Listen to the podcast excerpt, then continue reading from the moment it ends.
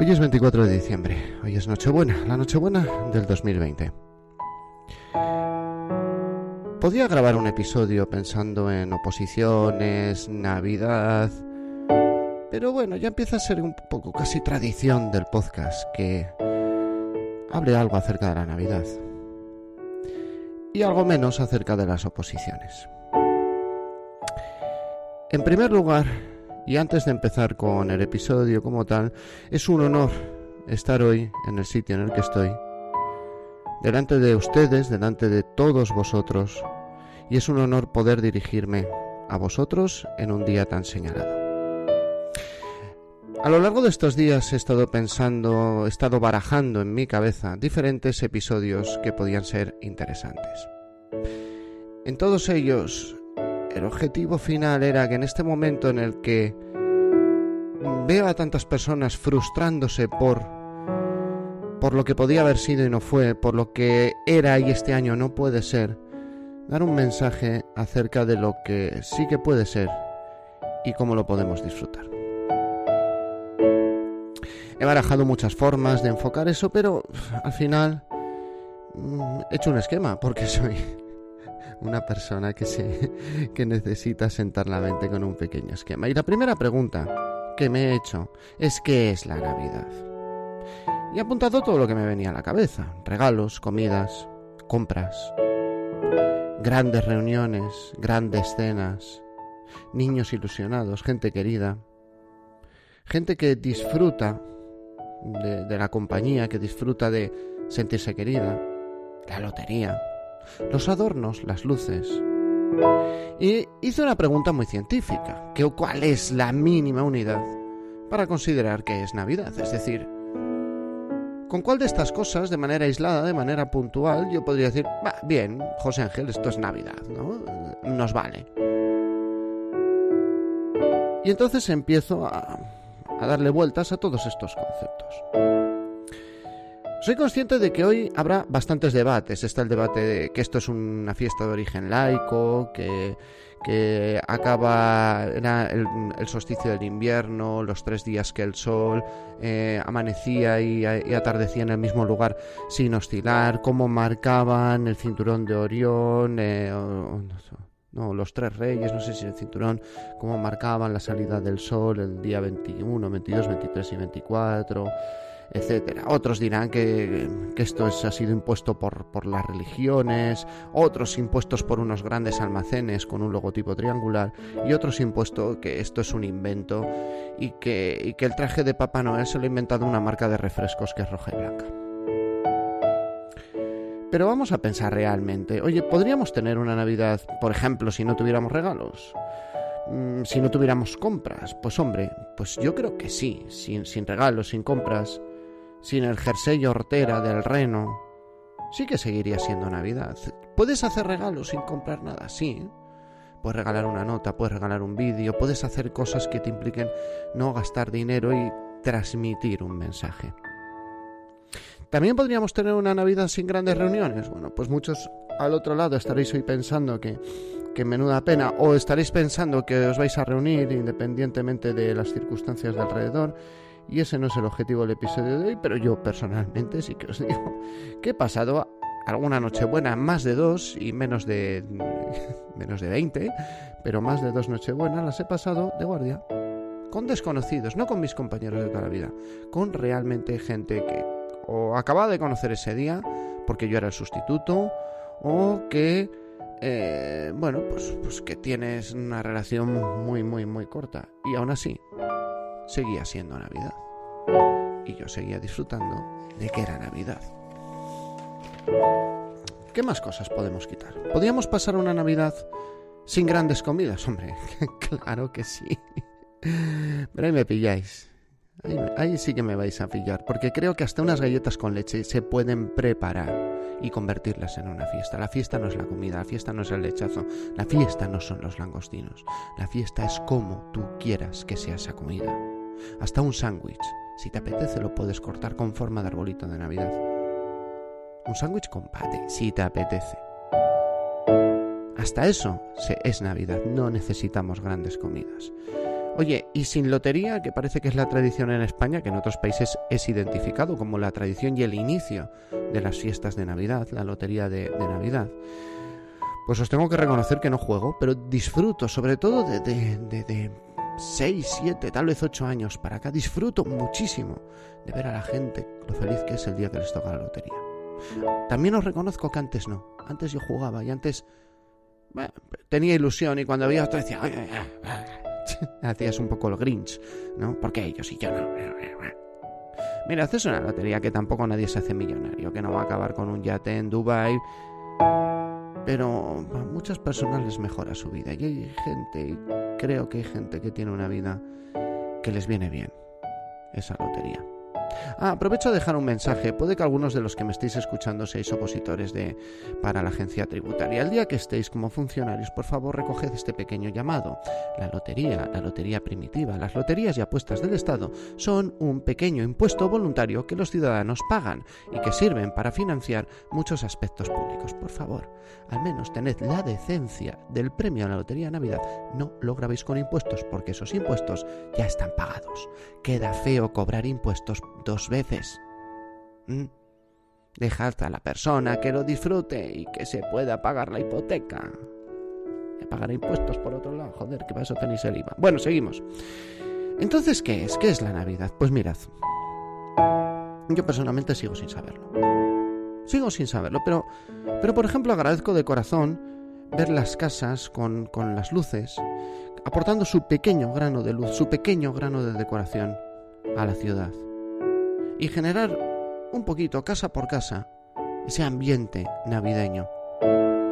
Agradezco también poder disfrutar, y esto lo tengo que contar así, porque muchos me contéis que escuchéis el podcast con vuestros hijos, pues agradezco mucho el poder disfrutar, el, sincronizar el desembarco de Papá Noel o el desembarco de los Reyes Magos en nuestra casa, el facilitar que tanto el Señor Noel como el Melchor, Gaspar y Baltasar hagan su labor mágica y su trabajo. Porque esas llegadas las he coordinado con una ilusión loca, incluso cuando yo vivía solo, y solo venían a traerme un pequeño regalo para mí. Recuerdo la ilusión, y recuerdo esa ilusión de que algo mágico puede pasar, y que algo mágico puede ocurrir esa noche, y que alguien te va a traer un pequeño presente. Porque esas pequeñas ilusiones creo que son las que alimentan el alma.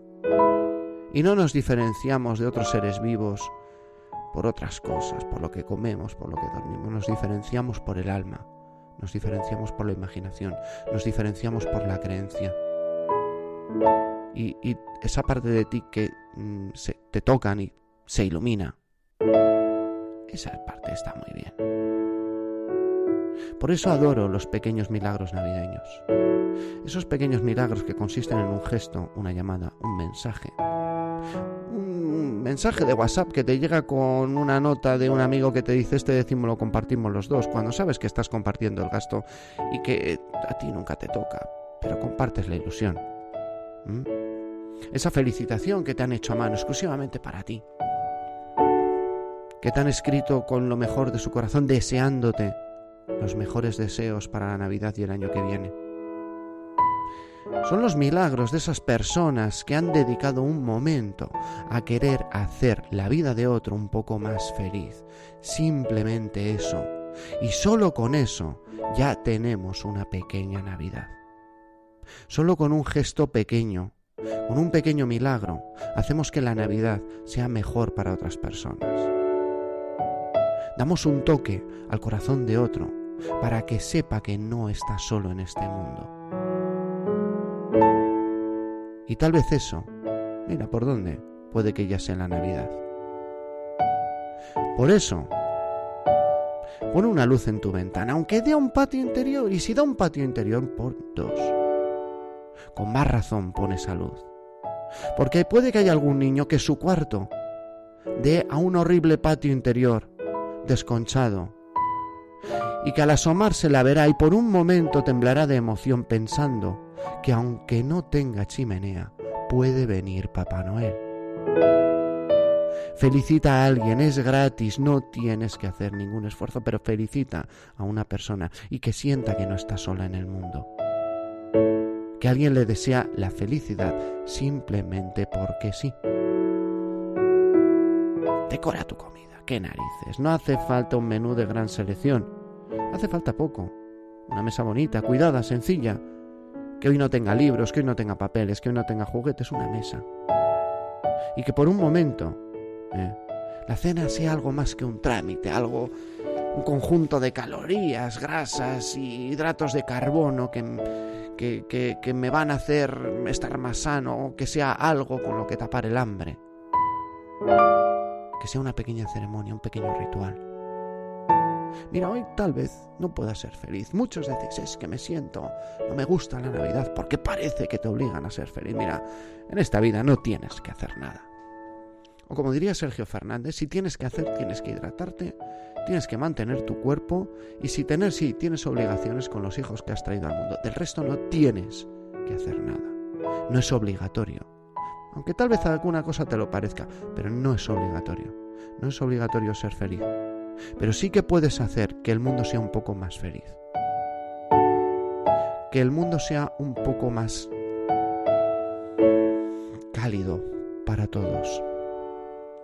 Porque tal vez estés estos días mm, pues muy bajo de moral, tal vez haya gente a la que quieras ver, tal vez no hayas podido hacer la cena de empresa, la cena de amigos, la reunión de los primos. Pero mirad, ayer llevé un hombre al hospital, no en brazos, ya sabéis que trabajo en una UBI móvil. No puedo dar datos, no lo llevé por el coronavirus, pero podría haber sido, eso es irrelevante. Pero tengo bastante claro que ese hombre puede que esté viviendo su última Navidad. Y también tengo bastante claro que si hoy y mañana está ingresado en el hospital, puede que no, y ojalá que no, se lo deseo de todo corazón, pero si es así, si está en el hospital, las condiciones en las que estamos, en la pandemia, por las que muchos están llorando, ay, no puedo, no puedo hacer, yo soy muy crítico con eso, este señor va a pasar estos días completamente solo. No va a haber ninguna luz más que la del monitor. Recibirá mensajes, no va a tener una comida especial. Incluso el propio personal va a estar aislado de él porque es el momento de estar protegidos. Y no va a ser el único. Hoy habrá muchos que preferirían estar en sus casas, ¿eh? con una cena sencilla, poner una luz a la espalda, eh, a, la, ventana y estar solos, o con alguien muy cercano a estar completamente solos, rodeados de desconocidos en una planta de hospital. Y muchos de ellos no volverán a ver a sus familias y llevan días sin verlos. Por esa razón, creo que tenemos que tener una pequeña Navidad. Poner esa luz, felicitar a alguien, eh, comer un poco especial. Por ellos. Por ellos que no tienen esa elección. Y no protestar por decencia y por dignidad, coño. A todos os deseo una feliz Navidad.